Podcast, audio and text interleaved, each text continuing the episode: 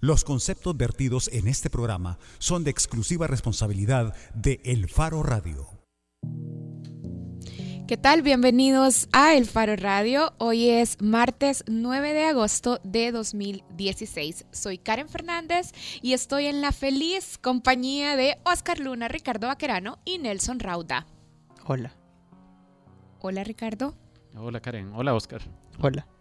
Hola. Nelson Rauda. Karen, Oscar y Ricardo que está bastante Hola. cuidándose de las imprudencias. Sí, bueno, como ya habrán notado, tenemos una mala noticia que dar. Ya regresó. Ya regresé. Oscar. Sí, pero hoy como no había programa, solo me invitaron a hacer bulto. La Karen decidió invitarme solo a hacer bulto. ¿Qué Ey. tal de vacaciones? ¿Qué tal con esa semana movida para los que estuvieron de turno, creo yo, en cualquier periódico semi-racional de El Salvador? No sabría decirte, yo trato de ignorar a todos hasta a la Karen en vacaciones. Sí, de hecho, a mí Nelson Rauda me ignoró en vacaciones. No, yo solo ¿O iba fuiste a a decir, Nicaragua? No. No, Ah, me regresaron de la frontera, decía vos. no, yo no, no, no sé. Aquí, hey, qué chaleño. Ey, qué mala onda ha venido, Karen, hombre. No, ¿saben qué iba a decir antes de pasar a otra cosa? Que espero que hayan descansado de verdad, física y mentalmente, porque así como es este Porque los país, percibía ya agotados antes de la Sí. vacación. Sobre todo No. mentalmente. pero estoy segura que este periodo que se viene, estos últimos cuatro o cinco meses del año, van a ser intensos, como todo en este país. Claro, recuerde que el 8 de noviembre tenemos nuevo presidente en la Asamblea Legislativa, el diputado por Gana, Guillermo Gallegos. Eso tiene que estar marcado en los calendarios. Eh, Ricardo, el mundo ayer, eh, ayer fue que sacó la publicación de eh, la diputada Lorena Peña, ¿verdad? Sí, sobre los gastos eh, usando el fondo circulante de la Asamblea Legislativa. Que Gastos en cosas que, que uno dice, ¿por qué el Estado debería estar usando sus recursos en compras de ropa? Eh, de papayas. Sí, parecen unas tonterías, pero lo que pasa es que creo que es un ejemplo más de cómo se usa discrecionalmente los recursos del Estado cuando no hay adecuados controles. Y esto se produjo apenas un par de días después de lo que ya mencionaba Karen, lo de Nicaragua. Sí, ¿Qué bueno, fue? yo creo que eh, todos estábamos de vacaciones o intentando escaparnos mentalmente de la vorágine de este país. Cuando, Incluida la hermana del diputado Reyes. Exactamente, cuando eh, en redes sociales empezamos a darnos cuenta de esto que parecía un, un rumor al principio de la, dip- de la hermana del diputado David Reyes, Diana Reyes, que eh, cuando intentaba pasar la frontera de Honduras a Nicaragua, fue detenida por no poder justificar el carro en el que estaba saliendo. Pero si vos decís que fue detenida, te- se va a enojar el diputado porque no fue detenida No, sino vaya, que detuvieron el carro decir, en el ajá, que... Sí, sí, es decir, no detenida por la policía, pero digo Pero detenida, no impedida, impedida en su tránsito hacia Nicaragua. Detuvieron su marcha. Exacto. Y luego también Lorena Peña, a través de eh, su cuenta de Twitter, empezó a decir, bueno, a mí sí me llamaron de Cancillería, me manifestaron que el carro asignado al diputado David Reyes, eh,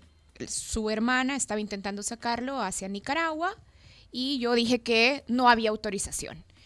Y luego, después de que el diputado Reyes había estado eh, negando a través de redes sociales y diciendo, no, mi hermana está aquí, miren, aquí está el carro y aquí hay una fotografía de la placa del carro y un reloj y mi hermana está aquí sentada en una gasolinera leyendo los periódicos.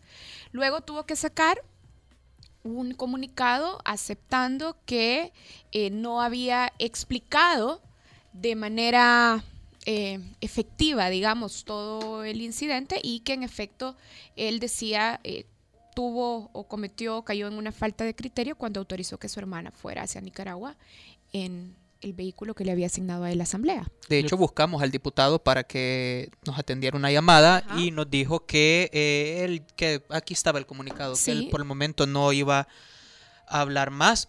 Eh, creo que el punto es la testarudez que solo me recuerda a la de mis hijos cuando los cachas en algo y te dicen no, no, no, pero sí, sí es que ahí está, no. Yo creo que saltan tres preguntas automáticamente. Una es, eh, ¿por qué y para qué? Eh, los diputados necesitan carros del Estado a su servicio con placas particulares. Creo que sería más difícil que abusaran de los vehículos del Estado los diputados si, por ejemplo, tuvieran un rótulo en el que dijera este vehículo es propiedad de la Asamblea Legislativa y está asignado a- para el transporte del diputado David Reyes. Él va aquí. Si ve que no es él, pues denúncielo o qué sé yo. Pero ¿por qué y para qué? Cuando esto se, se amplió, porque esto viene de los días de la guerra y cuando se amplió en los años 90, eh, se decía que era por razones de seguridad, pero además está claro que en El Salvador las víctimas principales de la violencia o de la inseguridad son los más pobres, los que no tienen carro. En segundo lugar, hemos observado que los diputados, por ejemplo, lo que hacen es abusar, han abusado históricamente de los recursos del Estado. Entonces, ¿por qué facilitarles que sigan abusando? Ponerles a disposición dos vehículos a los directivos es solo facilitar los abusos. Ya está, eh, pillado el diputado David Reyes, que no es el primero. En segundo lugar, otra pregunta es, ¿y por qué la Asamblea Legislativa, presidida por Lorena Peña, autoriza o no ha puesto un candado para que estos vehículos no salgan del país? En vacaciones iba a una misión oficial ese carro. Sí, finalmente a ya también había pasado la frontera del Salvador con Honduras, ya había atravesado territorio hondureño. Sí, sí, sí. Y en tercero es, ¿y si este país tuviera una corte de cuentas? Pues, Lo, eh, lo decís porque no tenemos magistrados ahorita. No, porque se supone que la Corte de Cuentas debería estar sirviendo desde hace tiempo para evitar que sucedan estas cosas. Si no fuera por los medios o por incidentes como que alguien en la frontera de Nicaragua con Honduras decide eh, hacer la detención del, del vehículo este, eh, pues no nos enteraríamos. No, y yo también al final reflexionaba al principio sobre cómo reaccionó el eh, diputado David Reyes diciendo, no, miren, es mentira. Aquí está mi hermana, aquí está el vehículo, la información es falsa. Decía, no, no está detenida, pero al final tampoco aclaraba el hecho. Entonces, digo, bueno, si la primera reacción es mentir así o ocultar información así, por un acto, digamos, insignificante comparado con otras fallas mucho más grandes que pueden estar encubiertas, imagínense todo lo que no sabemos. Y las reacciones eh, automáticas de decir, no, es mentira. Y creo que de ahí viene también este tema, no solo de la indignación cuando pensás en cómo se usan los recursos, sino también de la falta de credibilidad. Sí. Yo solo también quiero aprovechar para mandar, no sé si van a comentar algo más de, de ese caso. Dale ya, que ya vamos sobre la hora. Yo quiero eh, eh, resaltar las cosas que decía hoy el ministro de, de Defensa, David Munguía Payés, que hoy estaba haciendo un intento de defender al ex ministro de Defensa, Atilio Benítez, y él decía, decía dos cosas que quiero resaltar. Uno, decía, Atilio Benítez no está juzgado por tráfico de armas, sino que por venta de armas en depósito, lo cual es un bonito juego de palabras, pero que, como ya, ya nos dijo un, el, eh, un amigo, una, persona que nos siempre nos está pendiente de nosotros en Twitter, Mario Moreno, nos dice que las dos conductas están sancionadas en el mismo artículo del Código Penal, el 347. Y por otro lado, Munguía País también decía hoy, y creo que esa declaración hay que guardarlas, decía... Eh, en la tregua yo estuve parte, yo fui parte del gobierno y estoy seguro que nunca se le ha dado dinero a las pandillas como parte de la tregua. Entonces yo creo que esas son declaraciones que es chivo guardarlas para que el día de mañana, quién sabe, Dios no lo quiera, nos demos cuenta de que sí les dieron dinero. Vaya, ministro, explíquenos qué ondas. Vaya, y quizás ya para finalizar, solo desearles unas felices Olimpiadas, vea. Porque Mira, hay dos cosas de Brasil. Por un lado, lo de las Olimpiadas y por otro, hay que estar pendiente de qué sucede con Dilma Rousseff. Hoy el Senado decidirá si va a juicio y por lo tanto si la destituyen como presidenta. Recordemos que solo estaba en Suspendida, suspensión, apartada, de, apartada del cargo, mientras se depuraba la causa en esta especie de, de antejuicio en el Senado brasileño. Entonces el Senado hoy votará para decidir si la envía a juicio. Y mira, no. si el proceso sigue y al final la mandan a juicio y es destituida como presidenta, sería eh, la segunda presidenta, bueno, porque el primero fue en 1992, Fernando Collor de Melo, que Ah, fue de destituido por el Congreso brasileño. Sí, Sería la segunda presidenta en 24 años que habría sido destituida por el Congreso brasileño. Ok. Karen, ¿nos vas a invitar a hacer algo ahorita? Sí, ¿De qué vamos a hablar más tarde? Miren, les voy a invitar a que si quieren participar de nuestro siguiente tema, vamos a estar hablando sobre la operación Jaque y más adelante en el programa vamos a hablar sobre Nicaragua, porque también mientras estábamos en vacaciones conocimos que Rosario Murillo, la esposa de Daniel Ortega, se va a presentar como candidata a la vicepresidencia. Si ustedes quieren participar, comentar, hacer preguntas sobre este tema, 2209-2887 o a través de redes sociales en Facebook y en Twitter a través de las cuentas de El Faro o de El Faro Radio. Hacemos una pausa, ya volvemos. El Faro Radio. Hablemos de lo que no se habla. Estamos en punto 105. Si siempre quisiste manejar tu propio robot gigantesco a control remoto, tu ADN es joven adulto. Punto 105. Solo éxitos. Cámbiate a Digicel, los únicos con la tarifa única más baja del país a solo 12 centavos el minuto para hablar a todas las redes, Estados Unidos y Canadá. Be the future. ¿Estás cansado de programas aburridos y sin sentido? Del típico DJ que habla solo por hablar. De premios aburridos que no dan ganas de canjear. Ya todos sabemos que lo que te gusta es relajar. Ya hemos cambiado la forma de escuchar. Un programa de radio que te va a encantar. Esto es de hombres. El que lo escuche se da su lugar. Babies, babies, babies. ¿De qué más vamos a hablar? Jueves de 7 a 9, tú nos tienes que escuchar. Hombres arriba, la barbería va a comenzar por punto 105. Tú lo vas a sintonizar. And his name is John C. Cámbiate a Digicel, los únicos con la tarifa única más baja del país a solo 12 centavos el minuto para hablar a todas las redes, Estados Unidos y Canadá. Be the future. Hay dos tipos de personas, los que escuchan las aventuras de los demás y los que viven las aventuras. Elegí experimentar por ti mismo. Que no te cuenten. Un programa que te ofrece ideas, opciones y recomendaciones para divertirte. Conducido por Lorena Díaz y Evelyn Álvarez. Todos los miércoles desde las 7 de la noche en punto 105. Joven adulto. Cámbiate a Digicel, los únicos con la tarifa única más baja del país a solo 12 centavos el minuto para hablar a todas las redes, Estados Unidos y Canadá. Be the future. Después de una larga espera, el rock regresó al dial en su máxima expresión. Disfruta todos los miércoles de 8 a 10 de la noche. Rock en Acción Radio, solo por punto 105, porque el rock es el género y la acción la pones tú. Cámbiate a Digicel, los únicos con la tarifa única más baja del país a solo 12 centavos el minuto para hablar a todas las redes, Estados Unidos y Canadá. Be the future. La portada en el Faro Radio. Antes de que nos fuéramos de vacaciones, o sea, en los últimos días de julio, se capturaron y presentaron a buceros, pandilleros, empresarios y hoteleros. Eh, tanto la policía como la fiscalía decía que, o bueno, dijo que estas capturas estaban relacionadas con una red financiera vinculada a la Mara Salvatrucha 13. Para hablar sobre este tema, queremos comunicarnos con Efren Lemus, periodista del Faro, que ya está en línea. Hola, Efren. Hola, buenas tardes a todos. ¿Qué tal? Buenas tardes, Efren. Buenas tardes, caballero. Efren, eh, solo entendemos que, que, tenés más detalles eh, o que quisiéramos saber qué es lo que ya nos puedes decir de la investigación que está en curso eh, y qué es lo que más se llama la atención de, las cosas que del requerimiento que ha presentado la Fiscalía, de, de, la investigación de la Fiscalía, todo es tal como nos lo dijeron, porque cuando nos presentaron la operación Jaque se hablaba de la primera eh, gran operación contra las finanzas de la Mara Salvatrucha. ¿En verdad es así? ¿La investigación es sólida y se va a poder dar un golpe efectivo a las finanzas de la Mara?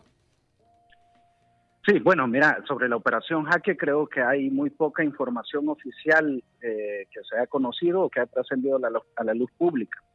Este, primero, quizás habría que decir que eh, Operación Jaque es una investigación policial y fiscal dirigida contra pandilleros y contra civiles relacionados con negocios de la pandilla.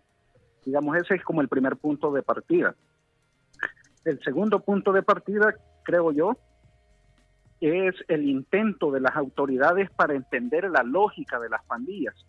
Es decir, eh, durante varios meses se dedicaron a, a, tratar de establecer cómo es el organigrama o cómo es el, el, nivel de jerarquía de los pandilleros para a partir de eso asestarle un golpe donde nunca antes lo habían hecho, que es al bolsillo o a las finanzas de la pandilla.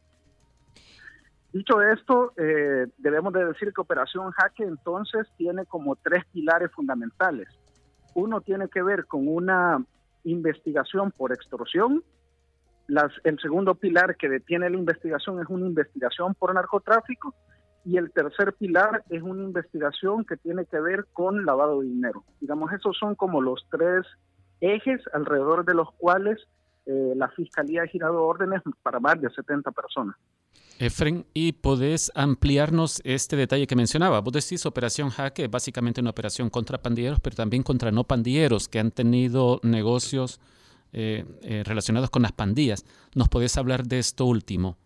¿De qué estás hablando? Sí, Sí, mira, básicamente eh, haciendo un poco de, memoria de cómo arranca esta investigación, todo inició por una denuncia que la Fiscalía recibió el 3 de junio del año 2015, donde un señor que es empresario del municipio de Tamanique presentó una denuncia de que unos sujetos le estaban exigiendo 100 dólares.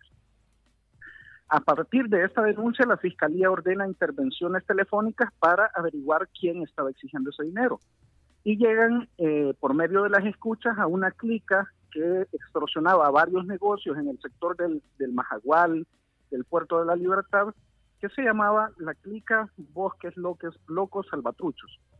Sí.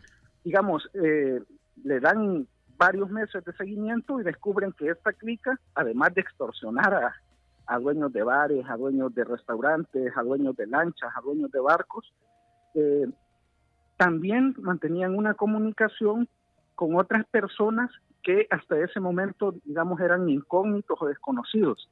Y la Fiscalía amplía la, intervención telefónica. Paralelamente, en, el, mismo mes de junio del 2015, la División Élite contra el Crimen Organizado de la Policía entrevista a un informante que le revela cinco nombres de cabecillas de la Mara Salvatrucha que prácticamente están invirtiendo dinero proveniente de, actividades ilícitas en negocios formales. Y el informante le, da cinco nombres. Aparece, bueno, en realidad solo le da los alias. Le da el alias del Diablito de Hollywood, em, el, el, alias del Pigua, el alias de un señor que, que, solo está identificado en ese momento como Mongo de Villa Mariona, el Tigre de Cabañas y digamos, después de varios meses de escuchas, más ese informante, las autoridades atan cabos y hacen un solo expediente, que eso ya ocurre ahí por octubre del 2015. Pero en lo que nos has contado hasta ahora siguen sin aparecer los no pandilleros. porque nos decías que también eh, se capturaron civiles. Sí, mira, básicamente este, los no pandilleros eh, se refieren a personas que básicamente lo que hicieron fue colaborar para recoger el dinero de las extorsiones, que este es el caso del, del, empresario de la Ruta 6, eh, que la Ruta 6 que presta su servicio entre algunas colonias de Ayutuxtepeque, San Salvador. también.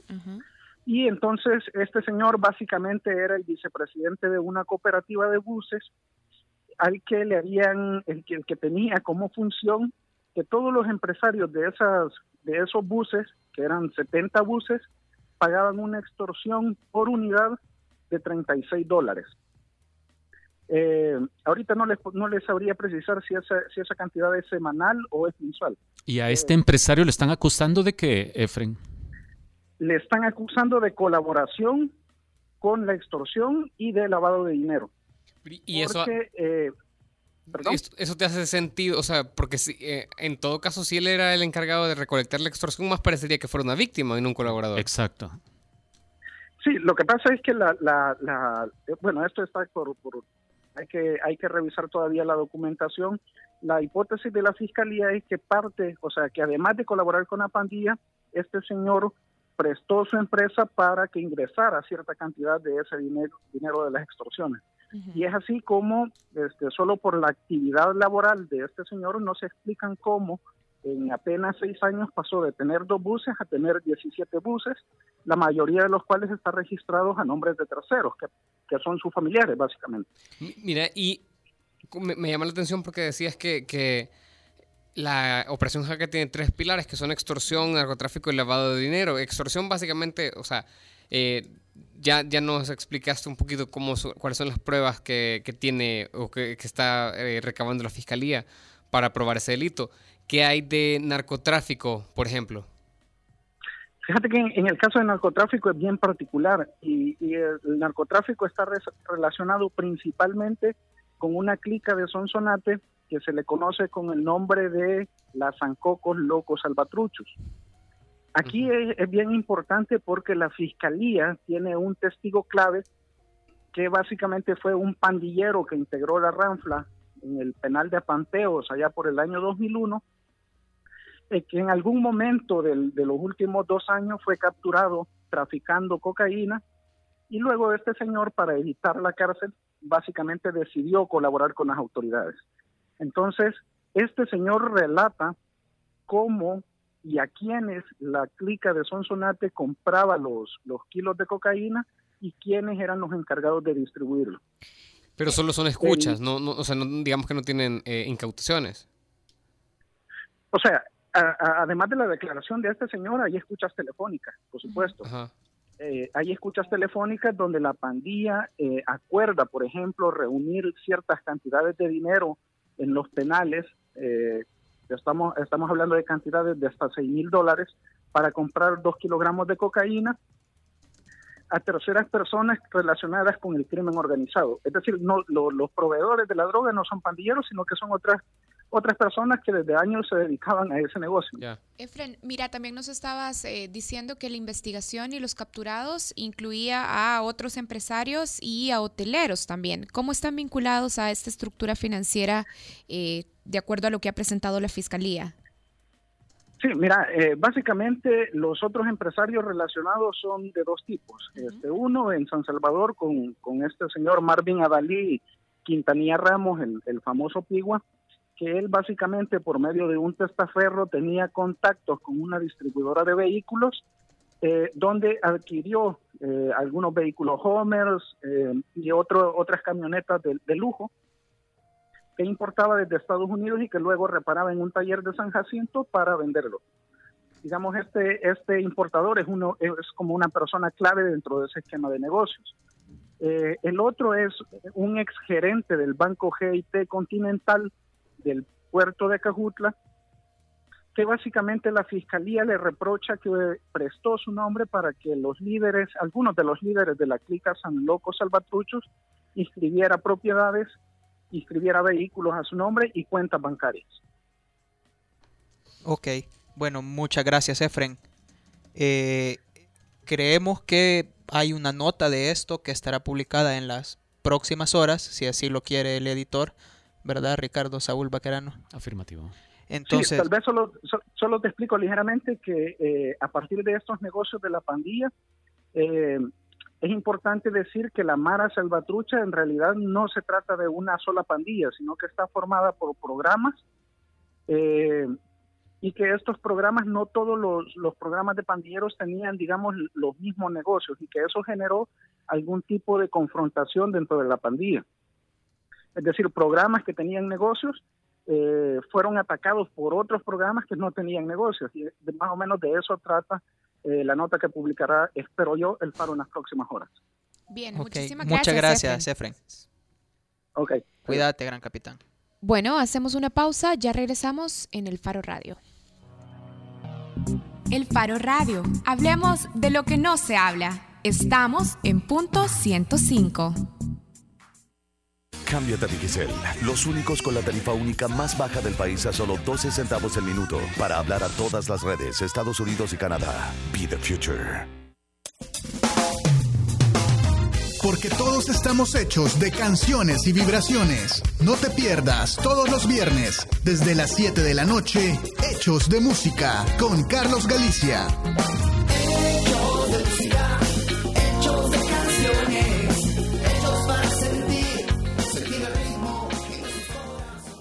Cámbiate a Digicel, los únicos con la tarifa única más baja del país a solo 12 centavos el minuto para hablar a todas las redes, Estados Unidos y Canadá. Be the future. Hay dos tipos de personas, los que escuchan las aventuras de los demás y los que viven las aventuras. Elegí experimentar por ti mismo. Que no te cuenten. Un programa que te ofrece ideas, opciones y recomendaciones para divertirte. Conducido por Lorena Díaz y Evelyn Álvarez. Todos los miércoles desde las 7 de la noche en punto 105. Joven adulto. Cámbiate a Digicel, los únicos con la tarifa única más baja del país a solo 12 centavos el minuto para hablar a todas las redes, Estados Unidos y Canadá. Be the future. Todos los sábados, agrégale un plus a tu fin de semana y disfruta de los tracks del momento. Evelyn Álvarez te los presenta todos. Del 20 al 1 en Plus 20, el conteo musical de la semana con los éxitos favoritos. Plus 20, todos los sábados de 10 de la mañana a 12 del mediodía por punto 105. Cámbiate a Digicel, los únicos con la tarifa única más baja del país a solo 12 centavos el minuto para hablar a todas las redes, Estados Unidos y Canadá. Be the future. Si al escuchar este sonido sabías que podías contra el mundo, tu ADN es joven adulto. Punto 105. Solo éxitos. Bajo la lupa en el Faro Radio. Estamos de regreso en el Faro Radio. También la semana pasada conocimos que el presidente de Nicaragua, Daniel Ortega, presentó ante el Tribunal Electoral Nicaragüense la candidatura, su candidatura para la reelección. Pero también se anunció que se iba a presentar como compañera de fórmula, es decir, aspirando al cargo de vicepresidenta a su esposa, Rosario Murillo. Y para hablar sobre este tema ya está en línea Carlos Fernando Chamorro. Carlos es periodista nicaragüense y además es director del periódico El Confidencial de Nicaragua. Hola Carlos Fernando, gracias por aceptar la llamada del Faro Radio. Gracias a ustedes, estamos a sus órdenes. Bueno, queremos hablar, eh, ya lo decíamos, un poco de qué significa o qué lecturas podemos hacer sobre la democracia nicaragüense a partir de estos dos hechos. Que se presente una vez más como candidato a la presidencia Daniel Ortega, pero además que esta vez eh, va a acompañarlo como vicepresidenta, como candidata a la vicepresidencia Rosario Murillo. ¿Es esto un signo indiscutible de la crisis eh, democrática en Nicaragua o qué otros signos también tenemos de este desgastamiento de la democracia en tu país? Bueno, esos dos hechos que menciona son solamente una expresión de un largo proceso de regresión autoritaria, de demolición de las instituciones democráticas y de concentración del poder, más allá incluso del Ejecutivo, un poder personalista, familiar en el comandante Daniel Ortega y la señora Rosario Murillo. Esto no empezó, a ver, empezó antes de la llegada del FCLN al poder, del retorno en 2007, pero se consolida desde el 2007 Aquí hubo fraude electoral en 2008 ampliamente documentado. Ortega se religió en 2011 de manera inconstitucional. Hubo fraude también en esa elección que le permitió establecer una mayoría calificada en la Asamblea Nacional con más de dos tercios de los diputados. De manera que desde 2011 en adelante prácticamente este gobierno ha ejercido el poder eh, en una especie de monólogo donde la oposición incluso parlamentaria no representaba ningún contrapeso ni ninguna amenaza, porque era una minoría que no tenía ninguna incidencia en nada. Ahora, lo más grave de todo esto es que hace una semana también, hace dos semanas, el gobierno prácticamente liquidó el pluralismo político, le suspendió la representación legal a un partido de oposición en torno al cual estaba agrupada una coalición opositora que participaría en las elecciones ya no lo puede hacer porque ha sido excluida. No es que la oposición se retiró de las elecciones, es que simplemente hay una prohibición legal. Hay una prohibición legal para observación independiente en las elecciones y ahora eh, incluso los diputados que estaban en la Asamblea han sido destituidos de sus cargos. Esta es la liquidación definitiva del pluralismo político en Nicaragua y lo que significa es que vamos hacia otra etapa, a una etapa de partido hegemónico. Algunos dicen partido único, partido hegemónico, para efectos prácticos es igual, es un solo partido acompañado de una comparsa de algunas figuras colaboracionistas en el cual en este sistema la oposición está ilegalizada, va a haber una elección, que más que elección será una votación en noviembre, el 6 de noviembre, y a partir de ahí se reelegirá otra vez Ortega con la señora Murillo como vicepresidente, lo cual indica que el propio régimen también está preparando un esquema familiar dinástico de sucesión en el poder. Carlos Fernando, te saluda Ricardo Baquerano. Ya te nos adelantaste a un par de preguntas que teníamos para más adelante, pero uno, después de observar en el último cuarto de siglo, posiblemente en Latinoamérica, fenómenos como lo sucedido en Venezuela, en, Perú también y ahora en Nicaragua con esta degradación progresiva de la institucionalidad, no puede dejar de preguntarse y qué rol están jugando eh, eh, otros eh, personajes que ostentan un poder fáctico, los empresarios o los millonarios en Nicaragua.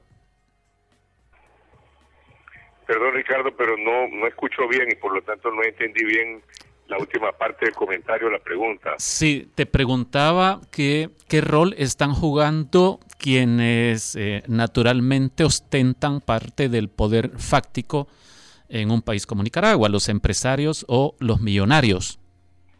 Es decir, ante sus ojos está sucediendo toda esta, todo este desmoronamiento que vos nos mencionabas. Sí, a partir del año 2009, aquí se produjo también una modificación en el régimen de Ortega, y es que al reprimir a los partidos políticos e imponer, y a la sociedad civil, y imponer el fraude electoral, y por lo tanto generar eh, mucha reacción internacional negativa, sanciones económicas internacionales y una pérdida de legitimidad, optó por hacer un giro, y el giro eh, se orientó hacia una alianza con el gran capital. Una alianza esencialmente económica, pero que tiene implicaciones políticas. La regla es eh, que el gobierno le concede al capital el- un rol privilegiado como interlocutor, y eso existe desde hace siete años.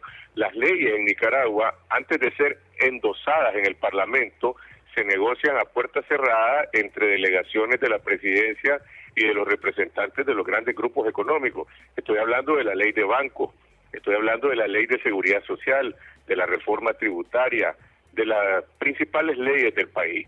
Ese, ese beneficio evidentemente le ha dado al capital eh, lo que ellos llaman pues reglas del juego de estabilidad. También el gobierno interviene policialmente y socialmente para evitar que se produzcan huelgas o cualquier otro tipo de factores. Entonces, el sector, los grandes empresarios tienen esta alianza con el gobierno, ahora se plantean una serie de interrogantes. Al ser eliminadas los espacios de pluralismo que existían, eh, no se conoce cómo va a reaccionar el capital. ¿Seguirán aceptando el status quo actual o acaso esto les plantea alguna contradicción? Al menos en las declaraciones que han presentado los representantes del Consejo Superior de la Empresa Privada dicen que les preocupa que esto afecta la imagen del país, que esto puede afectar el clima de inversión, no mañana ni pasado mañana, pero a mediano plazo. Estamos hablando de seis meses, de un año que las inversiones eh, pueden reducirse. Entonces hay una gran interrogante en relación a qué va a responder el gran capital, y no solo de Nicaragua, también de Centroamérica, El Salvador, de Guatemala, de Costa Rica, de México, de Colombia, y los inversionistas de Estados Unidos a este planteamiento que Ortega les está haciendo ya por las vías de hecho y se lo va a hacer de manera formal, en el cual les va a decir, bueno, estas son las reglas del juego. Y las reglas del juego son que en Nicaragua ya no hay posibilidad de alternabilidad en el poder. Eh, No sabemos cuál será la respuesta, no, no se prevé por el momento que haya una, una gran contradicción. Sí, pero Daniel Ortega ha estrangulado la democracia en Nicaragua, pero no había democracia tampoco con Somoza y Nicaragua, sin embargo, se, se alzó. ¿Y dónde está la gente? Aquí nos preguntamos y la gente no está protestando, no está lanzándose a las calles. ¿Por qué? Bueno, eso es parte también del proceso de demolición de las instituciones democráticas de cooptación de importantes sectores del país y de debilitamiento de la oposición.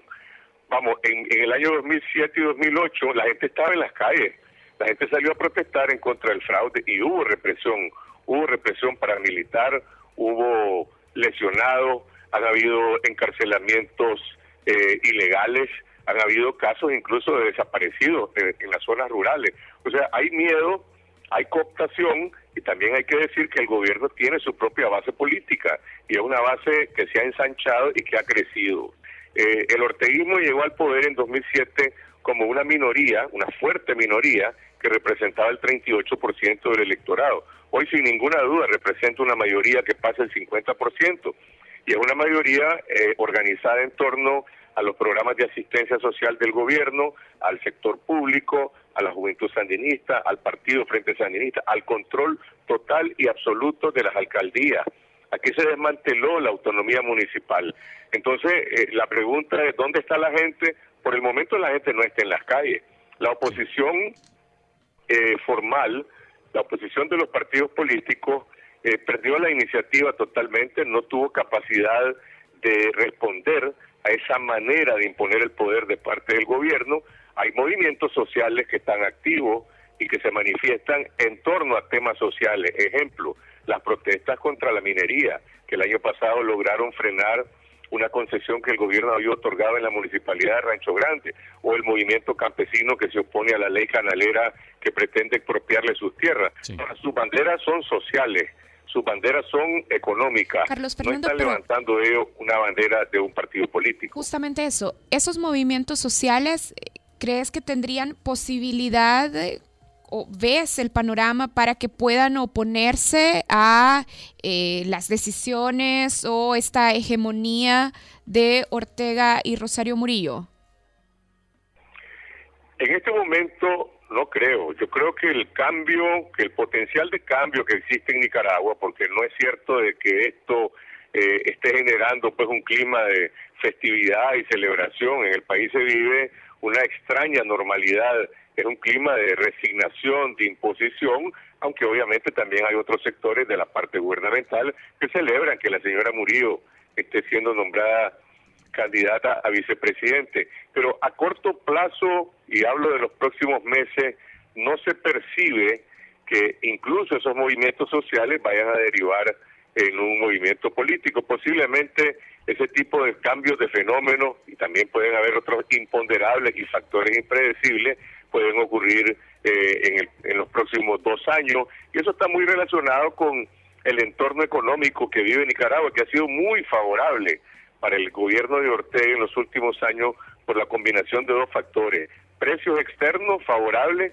y una eh, co- cooperación económica venezolana que ha sido desviada hacia canales privados y que le ha permitido una gran flexibilidad económica al gobierno. Entonces, en respuesta a tu pregunta, algunas personas opinan diferente que yo y sí creen que esos movimientos sociales eh, van a convertirse en un gran movimiento político, pero yo no veo indicio por ahora de que eso vaya a ocurrir.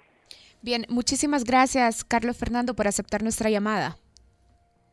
Estábamos conversando Gracias a con, ustedes y, y estábamos- gracias a ustedes. Estábamos conversando con Carlos Fernando Chamorro, periodista nicaragüense y director de El Confidencial en Nicaragua. Quizás para hacer un breve resumen de lo que Carlos Fernando nos explicaba, decía, bueno, al final eh, el anuncio de la reelección de Daniel Ortega y la presentación de Rosario Murillo, su, Mur- Murillo, su esposa, como candidata a la a la vicepresidencia en realidad solo son eh, dos hechos o dos evidencias más de un proceso de debilitamiento de la democracia en Nicaragua que Carlos Fernando eh, incluso situaba en el 2007 en Nicaragua y luego también hacía un recuento de eh, diferentes sucesos en 2009, en 2011.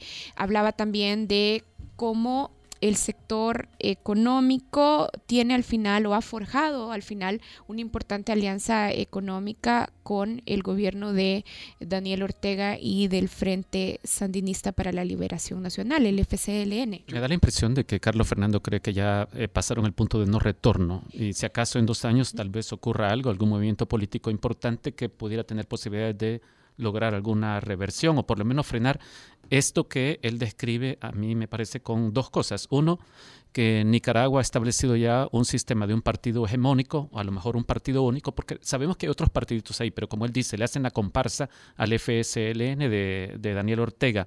Y lo otro eh, es lo que estamos viendo es el establecimiento de una dinastía. Ajá, familiar. Sí. Decía, al final ni se trata tanto del partido como institución, sino de personas y una familia. Daniel y Rosario. Y además eh, eh, me llamó la atención lo que decía de la posición que han adoptado eh, los ricos, los millonarios de, de Nicaragua, que es como, vaya, eh, ven eh, beneficio, que es lo que siempre están diciendo los empresarios, es eh, necesitamos estabilidad y re- reglas del juego. Claro, la estabilidad en la dinastía y los funcionarios se han acomodado a eso. O sea, mientras no toquen nuestros negocios, estamos bien, eso es súper llamativo. O sea, y, Sí. y yo de verdad por el tono de, de- de- de Carlos Fernando, o sea, creo que eh, mm, sí, sí podemos interpretar... Él habla de resignación ya. eh, esa- eso como una resignación, o sea, como para esperar que el gobierno de la Hillary Clinton invada Nicaragua y, y- y restaure el orden o algo y así. esa resignación, yo creo que también es importante eh, mencionar con lo que Carlos Fernando cerraba, que esa resignación también está acompañada de unos buenos años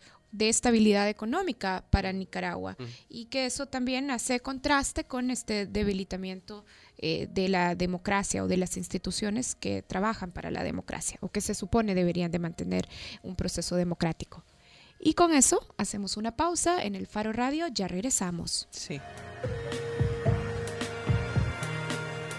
El Faro Radio. Hablemos de lo que no se habla. Estamos en punto 105. Cámbiate a Digicel, los únicos con la tarifa única más baja del país a solo 12 centavos el minuto para hablar a todas las redes, Estados Unidos y Canadá. Be the future. Acompaña todos los martes desde las 7 de la noche a César Barrientos con lo mejor del pop y rock en español en Nación Eñe, solo aquí en punto 105, joven adulto. Cámbiate a Digicel, los únicos con la tarifa única más baja del país a solo 12 centavos el minuto para hablar a todas las redes, Estados Unidos y Canadá. Be the future. Después de una larga espera, el rock regresó al dial en su máxima expresión. Disfruta todos los miércoles de 8 a 10 de la noche. Rock en Acción Radio, solo por punto 105. Porque el rock es el género y la acción la pones tú. Cámbiate a Digicel, los únicos con la tarifa única más baja del país a solo 12 centavos el minuto para hablar a todas las redes, Estados Unidos y Canadá. Be the future. Todos los sábados, agrégale un plus a tu fin de semana y disfruta de los tracks del momento. Evelyn Álvarez te los presenta todos. Del 20 al 1 en Plus 20, el conteo musical de la semana con los éxitos favoritos. Plus 20, todos los sábados de 10 de la mañana a 12 del mediodía por punto 105. Cámbiate a Digicel, los únicos con la tarifa única más baja del país a solo 12 centavos el minuto para hablar a todas las redes, Estados Unidos y Canadá. Be the future. Si cuando saliste del cine de ver Terminator 2 te despediste diciendo Hasta la vista, baby. tu ADN es joven adulto. Punto 105. Solo éxitos. La contraportada en el Faro Radio. Ey, se nos fue un error ahí porque no es la contraportada todavía. No, todavía Pero ese, no es la- ese es mío, ese no es mío, es- Adidas. La ese es es mi error. precontraportada. Es la pre-contraportada. donde va a estar, donde está ahorita en línea Sergio Araújo y espero que nos contes algo bueno, Sergio, porque Karen estaba diciendo que para qué te estábamos llamando. Hola Sergio. Hola, Sergio. Hola, Sergio. Hola Karen, hola Ricardo, hola Nelson y hola Saúl Ricardo. Bueno, volvemos con Sergio en llamada telefónica porque esperamos que nos cuente qué prevé él que ocurra en la Asamblea Legislativa esta semana. Eh, Lo, ¿qué, qué has averiguado, Sergio? ¿Qué están lo- cocinando el los único diputados? acuerdo firme, el único Ajá. acuerdo firme que existe es sobre dos reformas, no, no, son más de dos reformas al Código Electoral que ah, sobre la integración de las juntas receptoras de votos y las juntas electorales departamentales y municipales. Eh, esto es a partir de una sentencia de la Sala Constitucional que obliga a los partidos políticos a despartidizar básicamente eh, todos los organismos electorales. Y eh, hay un acuerdo de todos los partidos para básicamente definir la forma en que se van a integrar las mesas. Van a estar integradas de la siguiente manera.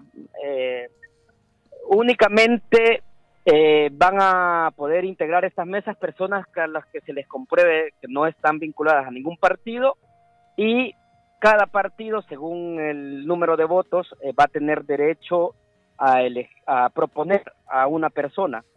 Y una quinta persona o un quinto integrante se va a definir a partir de un acuerdo, básicamente, de los, de los cuatro partidos o de propuestas externas que puedan hacerse para la integración de estas juntas. ¿Y quién les puede proponer? Eh, pues entiendo yo que cualquiera de los partidos o, eh, bueno, no universidades, sino que básicamente entre los partidos se van a, se van a arreglar quién se va, quién va a integrar esta mesa. Sergio, permíteme desviar la conversación hacia otro punto sobre Dígame. el cual la gente se estará preguntando. Y a partir del incidente del carro asignado a David Reyes, ¿ha habido algo? Eh, ¿Te has enterado de si algún directivo está mocionando? No, no, no, ya no nos vamos a regalar carros. El único diputado que ha propuesto esto es Juan Valiente y creo yo que es el diputado eh, por, por conocimiento de causa, digo, que es el único diputado que está proponiendo esto y que no creo que tenga ningún apoyo más. Le están haciendo bullying ya. Ajá, exactamente, creo que de hecho entre su misma bancada él es una persona muy mal vista por ese tipo de propuesta, ¿verdad? Ajá. Qué mala onda. El- Mira, eh, yo siempre te hago la misma pregunta también desde hace como tres meses. Elecciones de segundo grado, ahorita no tenemos Procurador de Derechos Humanos, Mira, no tenemos ahora- Corte de Cuentas, ni tenemos CNJ por casi nueve meses. Ahora hablaba con dos diputados eh, que, digamos, off the record me contaban que siguen habiendo negociaciones entre altas dirigencias de Arena y el FMLN para llegar a acuerdos diferentes sobre el endeudamiento, sobre elecciones de segundo grado, pero que no, o sea, no ha cuajado ninguna de las negociaciones. O sea que para esta semana se prevé una plenaria en la que solo va a haber, entiendo yo, un par de dictámenes sobre las reformas electorales de las que hablamos. Y seguramente un debate bastante intenso alrededor de uno del- de los carros o vehículos asignados a las a los diputados, que por cierto, algo que me parece muy interesante y digno de que se someta a su debate o discusión o, o a, a la gente que nos escucha, yo no sabía que cada directivo tiene asignado casi 67 galones cuyo precio de mercado andará por los 200 dólares, aparte de los 200 dólares que tiene casi que asignados para los gastos de telefonía y aparte de casi 800 dólares o 900 que tiene asignados para los gastos de representación que corresponden a comunicaciones y transporte. O sea, me parece, o sea, O sea, le dan carro y además 67 Dos galones carros. cada mes. Dos No, carros dos y carros. seis- 67 galones de combustible al mes. Y, y celular y, Y dos aparte los carros gastos de cuatro por representación. Ajá. Y eso Y se lo descuentan cada del... directivo, cada directivo tiene derecho a un plan ilimitado de llamadas cuyo costo de mercado sobrepasa los 100 dólares y un celular extra cuyo costo de plan es de 80 dólares. O sea que 180 dólares cada directivo. Sergio, mira, y en medio de todos esos gastos que no pueden hacer más que o enojarnos mucho o causarnos una risa así ya irónica, indignada.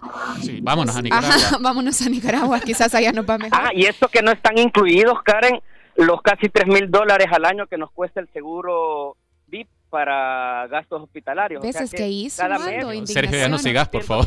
Sí, pero lo, que- lo que te quería preguntar es eh, si crees que va a haber avance en la discusión de la ley de responsabilidad fiscal, porque antes de que nos fuéramos a vacaciones, estuvimos hablando aquí, de hecho hablamos con la diputada Ana Vilma de Escobar, sobre la situación o el riesgo de impago al que van nuestras finanzas públicas. Ya en octubre. Y además en septiembre ya hay que presentar presupuesto también, presupuesto para el próximo año. cada partido en la Asamblea Legislativa, o sea, Arena y el FMLN particularmente, porque son los que eh, definen básicamente el, endeudamiento legislativo que se tiene que aprobar con 56 votos, tiene representantes y entiendo que sí hay debate, pero no hay ningún acuerdo, eh, o sea, no hay ningún acuerdo a corto plazo previsto, pero entiendo yo que sí el presidente de la República, de hecho, es uno de los que está metiendo eh, bastante presión para que se resuelva este tema y para que Arena apruebe endeudamiento, casi 1.200 millones de dólares, la condición es que haya antes una votación de una ley de responsabilidad fiscal bastante estricta, yo creo, o sea, según me dicen, y muy detallada, que debería ser aprobada en agosto. Ok. Bueno. Bueno, muchas gracias, Sergio. Sí, terminamos sumamente decepcionados eh, con tanto raterismo. Vámonos. Bueno, pasen feliz tarde. Gracias, Sergio. Ah, qué Salud, ironía la de. Sergio. Salud, Sergio. Salud, Sergio Farid. Este, vamos a hacer una pausa, sí, Karen. Y cuando regrese, ahí se vio yo cuando nos cortó Sergio. Eh, y cuando regresemos, Si ustedes están planificando qué hacer en agosto, vamos a conversar con Sergio Alfaro Rodríguez de la Alianza Francesa en San Salvador, que nos va a contar su programación cultural para este mes. Ya regresamos. imagínate, le dan dos celulares a los diputados para que estén mandando los mensajes chucos igual que el de Arena. que yo- El Faro Radio. Hablemos de lo que no se habla. Estamos en punto 105. Acompaña todos los martes desde las 7 de la noche a César Barrientos con lo mejor del pop y rock en español en Nación Eñe, solo aquí en punto 105, joven adulto. Si al escuchar este sonido sabías que podías contra el mundo, tu ADN es joven adulto. Punto 105. So- so- Solo éxitos. La contraportada en el Faro Radio. Estamos de regreso en el Faro Radio y queremos platicar con Sergio Alfaro Rodríguez. Sergio es director cultural de la Alianza Francesa de San Salvador y bueno, siempre hay algunas personas como Nelson Rauda, por ejemplo, o como Ricardo Saúl Vaquerano, que están ávidos y pendientes de cómo llenar sus agendas. Así es que ya está listo Sergio para platicar con nosotros sobre qué está programado en la Alianza Francesa para este mes de agosto. Hola Sergio. Hola Karen, ¿qué tal? ¿Cómo están? Bien, mira, estaba revisando la cartelera que tiene la Alianza para este mes y me llamaba la atención que van a inaugurar mañana la exposición Colores y Cinceladas para exponer las obras de Mario López, que es escultor, y René Rivera, que es pintor. Así es que te quiero preguntar, ¿quiénes son estos dos artistas y por qué su trayectoria amerita que la Alianza les abra un espacio para exponer? Sí, en efecto, mañana vamos a inaugurar ah, esta exposición de estos dos artistas, que, que ah, Mario, por ejemplo, que es de, de Panchimalco. ¿Y por qué? Porque lo, programamos en la Alianza, es que cada mes tenemos una temática diferente. En agosto se la dedicamos al patrimonio. Ah, entonces, ah, Mario, siempre tenemos como pintura, tenemos diseño gráfico y este año no hemos tenido escultura. Entonces decidimos ah, de- da- darle el espacio a un pintor que no viene de la capital, porque la mayoría de gente que por, por la distancia geográfica ah, normalmente, y la cercanía geográfica con la alianza normalmente son de la capital, pero esta vez se, se lo cedemos a alguien de Panchimalco. Ah, y bueno, entonces Mario, ya de hecho ya es alguien que ya ha expuesto, en, es un joven escultor, pero que ya tiene una trayectoria bastante importante, ha expuesto dos veces en el pasado en la Alianza, hace ya como dos años fue la última vez que expuso, ha expuesto muchas veces en Cancillería ah, y en otros centros culturales de, de gran renombre también. Y a René, que realmente tiene ya bastante tiempo pintando, pero que no tiene el reconocimiento que merece. Entonces decidimos darle espacio también a él para que para que la gente descubra su trabajo, vea lo que lo que está haciendo y pueda apreciar su obra. Sergio, te saluda Ricardo Vaquerano. ¿Y por qué, para que nos ilustres, por qué crees que René Rivera eh, amerita este reconocimiento que hasta ahora no ha obtenido? Es decir, Ah, pensando bueno, en su como obra. Alianza no solamente, no solamente es un espacio para artistas reconocidos y de gran renombre. Consagrado, también nos- digamos, sí. Nos, nos, nos gusta mucho ah, darle, crearle la plataforma para artistas que, que todavía no Emergentes. son muy reconocidos, ya que tenemos un público que consume mucha cultura, que consume exposiciones, entonces le abrimos la puerta para que justamente este público bastante ávido de conocimiento y de, y de, y de, de arte, entonces pueda conocerlo y, y luego otros centros culturales pueden abrir la puerta también. Sergio, también la Alianza está anunciando un concurso de pintura. ¿Puedes contarnos un poquito sobre el concurso, si es a nivel eh, regional, es a nivel internacional, quiénes están llamados a participar? Sí, es un concurso que ah, es, es la primera vez que lo vamos a hacer. Nos hemos inspirado en, en el trabajo de otras alianzas francesas de, de Latinoamérica, que en, en colaboración con la Embajada de Francia crearon un premio de cultura ah, dirigido a, a los artistas locales. O sea, nos inspiramos ah, en particular de la Alianza Francesa de Quito. Entonces decidimos hacer algo similar aquí, nosotros con la Embajada de Francia en El Salvador, y creamos el premio Paul Gauguin, que es un pintor ah, francés bastante reconocido y que pintaba muchas cosas de carácter tropical. Entonces el embajador de Francia nos propuso que, que- que le rindiéramos homenaje a Paul Gauguin, Ah, así que creamos este premio. Es la primera vez que lo hacemos, entonces es como es como un experimento para nosotros. Ah, entonces está la convocatoria está abierta, se abrió en julio, de hecho, es el 19 de julio, va a estar abierta hasta el 4 de noviembre, en todo ese periodo Espe- esperamos recibir obras de pintores salvadoreños, está abierta solamente para, para artistas salvadoreños. Y tienen un ciclo de cine, finalmente, también en la Alianza. Ah, sí, tenemos ah, un ciclo de cine dedicado al, al trabajo de, de Claude Berry, es, un director de cine francés que leyó mucho a Marcel Pagnol, que es un escritor del sur de Francia, bastante reconocido. Justamente en el mes del patrimonio decidimos ah, a rendir homenaje a Pagnol, ya que escribía mucho sobre, sobre su región, Provenza, en Francia. Ah, y entonces es una, vamos a pasar una, vamos a pasar un ciclo de dos películas que hemos denominado de la tinta a celuloide, ya que son, son dos libros que se llevaron a la, pantalla grande. La primera se llama Jean de Floret, Juan de Floret, es, es la historia de, de un hombre que hereda una casa, es un parisino que hereda una casa en el sur de Francia, se vivir ahí, y sus vecinos le dicen que, que no hay agua, entonces que mejor se vaya porque no va a poder sembrar nada, y se da cuenta que en su terreno hay un nacimiento de agua. Entonces, realmente sus vecinos lo que quieren es quitarle el terreno para, para, se lo quieren comprar para poder sembrar ellos ahí. Entonces la historia es como de muchas intrigas, de cómo la gente que le rodea le quiere quitar la casa a él. La segunda, la segunda película la continuación de esta historia, se llama Manon de Source, o Manon de las Fuentes, es la historia de la hija de, de Jean de Floret. Entonces no les cuento más porque es, Yo so- a través del final de la Sergio, yo solo, y solo te pido que nos digas, solo te pido que nos digas, Sergio, una última cosa sobre el curso de vino que ofrece la Alianza también para estos días. Ah, sí, eso es, es un curso que organizamos junto a Drink It y van a ser tres sesiones. La primera es este jueves, va, va a ser tres jueves, o sea, el jueves 11, comenzando esta semana, el jueves 18 y el jueves 25 de agosto a las 6.30. ¿Qué se aprende en este curso? Es el único, el único evento cobrado que tenemos este mes. Son, el valor es de 30 dólares por las tres sesiones. Sí. Entonces hay que, hay que acercarse a Drink It, que está aquí sobre la calle de la Mascota.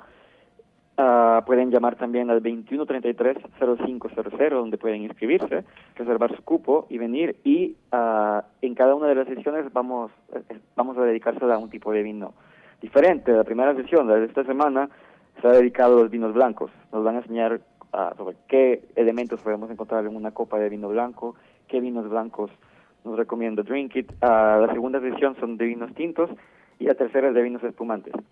Bien, la idea es como educar un poco el paladar. Bueno, entonces todas, salvo esta sesión de vinos, este ciclo de vinos, eh, son gratis. Si quieren más información, creo que lo mejor es que busquen la página de la Alianza Francesa San Salvador en Facebook. Gracias, Exacto, Sergio. Ahí pueden encontrar todo y esperamos que puedan venir a todos los eventos que, que son, son para todo público y la entrada es gratis, a excepción del, del curso de vinos. Bien, gracias, Sergio. Muchas gracias a ustedes. Bueno, Oscar Luna, Decime, Karen. has vuelto a ocupar tu posición de poder escogiendo las canciones del Faro Radio. Eh, de hecho, Raudan me puso quejas y me dijo que eh, la canción que escogió nuestra querida Yancy Núñez era peor que la de José Luis rapeando que pusiste vos hace como tres semanas. Yo hoy vamos a culturizar a la gente. eh, Ay, o sea, porque él detenta todo el poder cultural y Al todo el acervo cultural. Al suave nadie. Sobre Al esta suave mesa. nadie, cabal. No, recuerdo lo que decía nuestro colega Elmer Mengíbar. Hay que escuchar de todo. En cine hay que ver de todo. En música hay que escuchar de todo. Incluso Oscar Luna. Ahorita vamos a, a escuchar algo de Anoni, que yo la conocí. De hecho, bueno, yo la conocía desde hace años, pero no sabía que la conocía, porque él antes se llamaba Anthony. Y eh, el Music Mercury Prize, que es uno de los pocos premios musicales que todavía tiene algún valor, eh, la ha nominado eh, para disco del año. Es muy probable que no gane porque está compitiendo con David Bowie y Radiohead y otros, otros ocho nominados.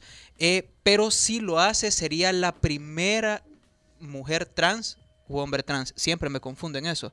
Eh, sería hombre trans, ¿verdad, Ricardo Baquerano? Si es mujer ahora, es mujer trans. Ah, pues sería la primera mujer trans, Mujer trans. que gana un premio Me llega eh, musical importante. inclusivo. No lo conozco, pero no, no me avergüenza. Yo trato de, de aprenderlo. ¿Y tú, también. Rauda? Claro que Eh, sí, tengo materiales del faro. ¿eh? Vámonos con, con esto de. Anoni, que antes era Anthony and the Johnsons, que ya había ganado el Music Mercury Prize en 2005. Y esto es Drone Bomb Me. Adiós.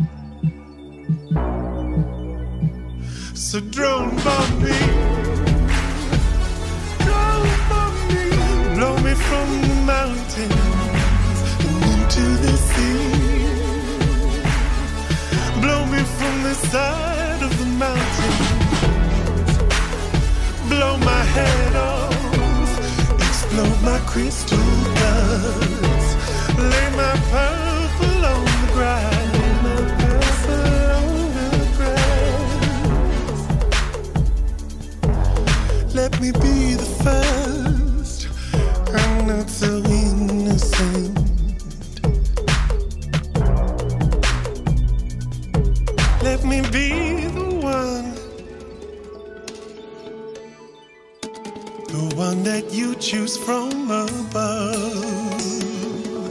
After all, I'm partly to blame. So don't bomb me.